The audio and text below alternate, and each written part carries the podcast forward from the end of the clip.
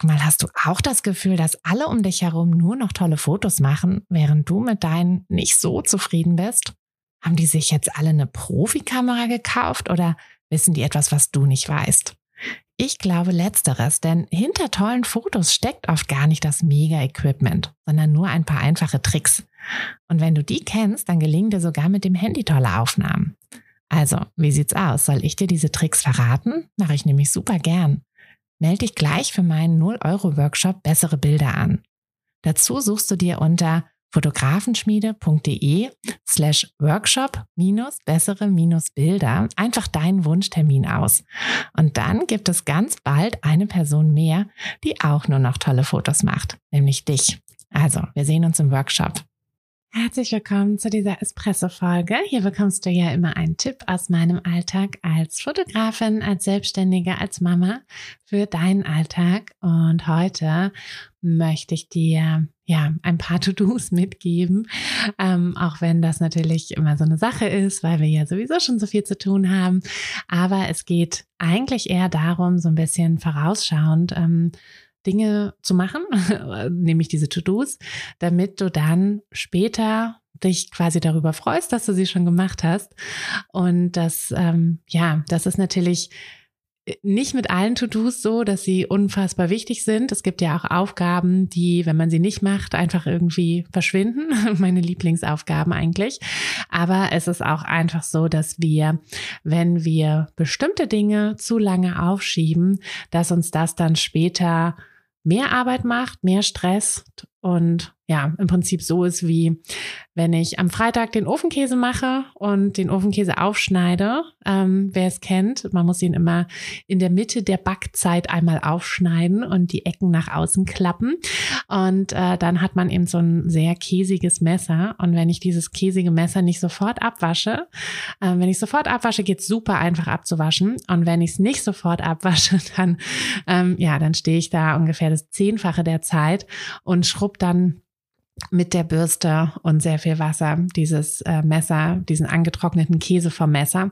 Und so ist das leider auch mit manchen Aufgaben, die wir ja zu lange aufgeschoben haben und die dann wie ja eben getrockneter Käse am Messer kleben. Und damit das nicht passiert, gebe ich dir heute mal drei Sachen mit, die du ähm, vielleicht in der nächsten Zeit angehen solltest, wenn du sie noch nicht angegangen bist. Vielleicht hast du sie ja sowieso schon auf deiner Liste abhaken können, ähm, die dir aber total helfen werden, dann ganz entspannt durch die nächste Saison, durchs nächste Jahr zu kommen. Also Ziel oder To-Do Nummer eins ähm, sollte sein, dass du dir Ziele festlegst und auch konkret planst. Ich bin ein großer Fan von Vision Boards.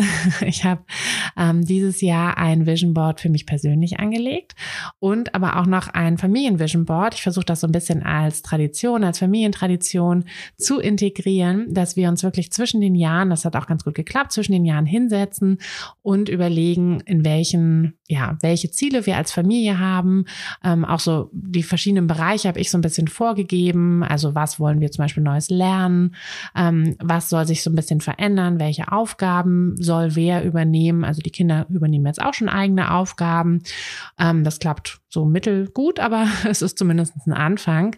Ähm, wir überlegen, wo wir hin in den Urlaub wollen. Wir überlegen, ähm, was wir am Haus vielleicht verändern wollen und, und, und. Also ähm, wir überlegen uns ganz genau, welche Sachen wir quasi möchten für dieses Jahr, was passieren soll, was wir uns wünschen und überlegen uns dann aber auch ganz konkret, wie wir diese Ziele quasi umsetzen. Weil es ist ja immer schön zu sagen, okay, ich habe halt das und das Ziel, aber wenn ich es halt nicht umsetzen kann, beziehungsweise auch keine konkreten Schritte in die Wege leiten kann, dann ist natürlich irgendwie auch Quatsch.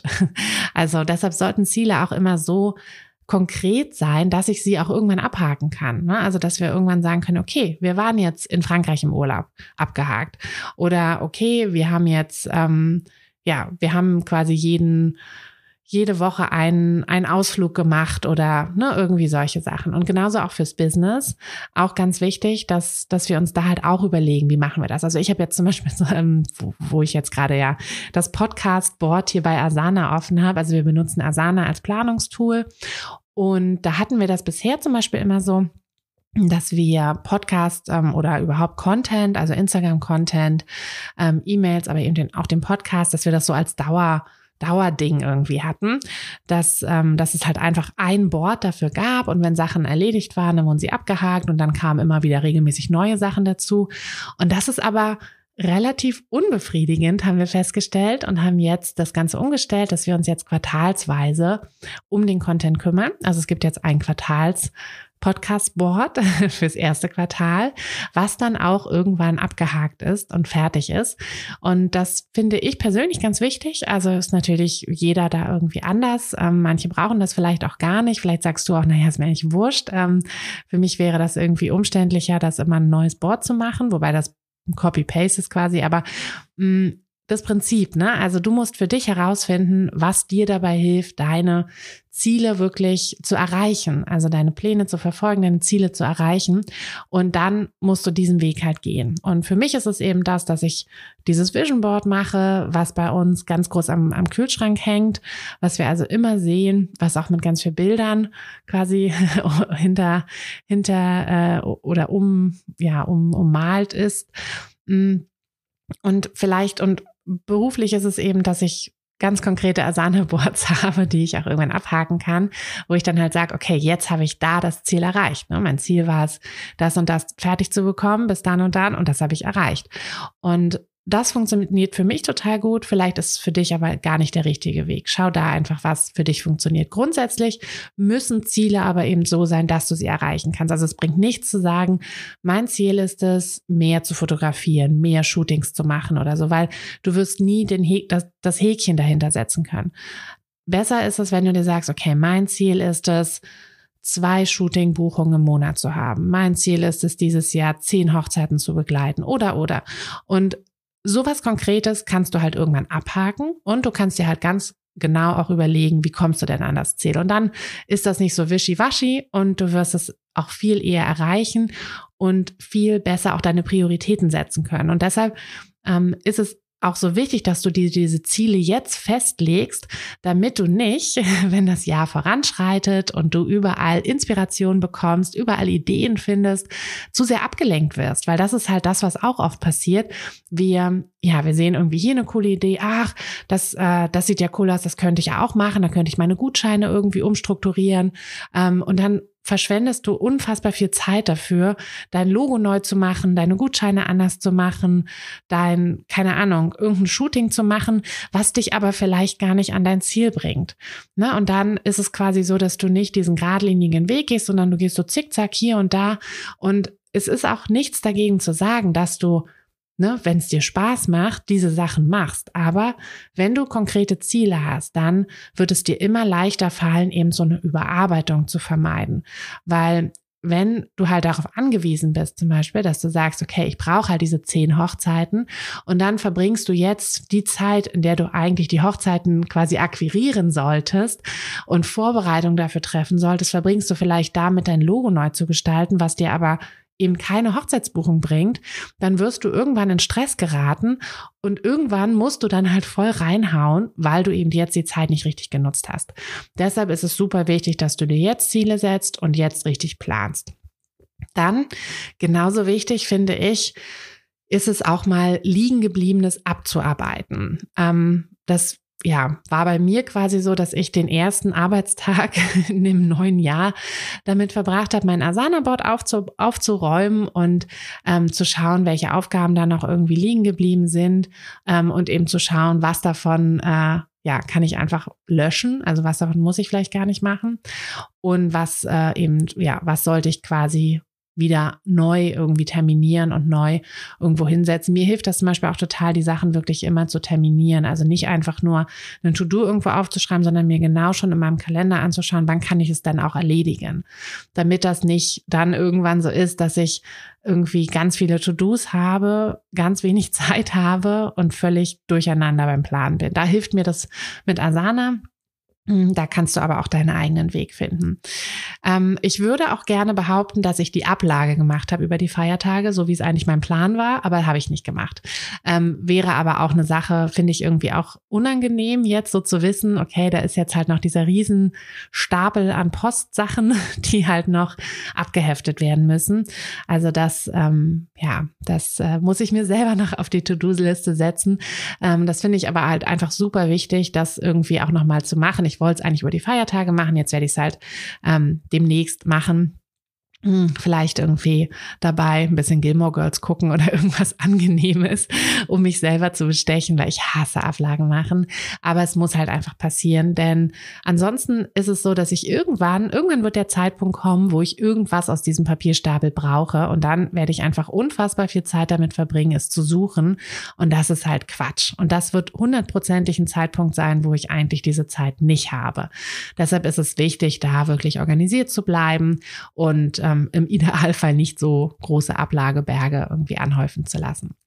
Tja, und das, ähm, das dritte To-Do, wenn du es noch nicht gemacht hast, plan dir Pausen ein, plan dir Urlaube ein und überlege dir auch schon, wenn du im letzten Jahr gemerkt hast, vergangenen Jahr, dass es irgendwie zu viel war, dass du vielleicht in der Hochsaison ähm, zu viel Zeit mit Bilderbearbeitung oder so verbracht hast, dann überleg dir, wie du das abgeben kannst. Vielleicht kannst du ähm, kannst du eine KI anlernen, die deine Bilder bearbeitet, Neurapix zum Beispiel.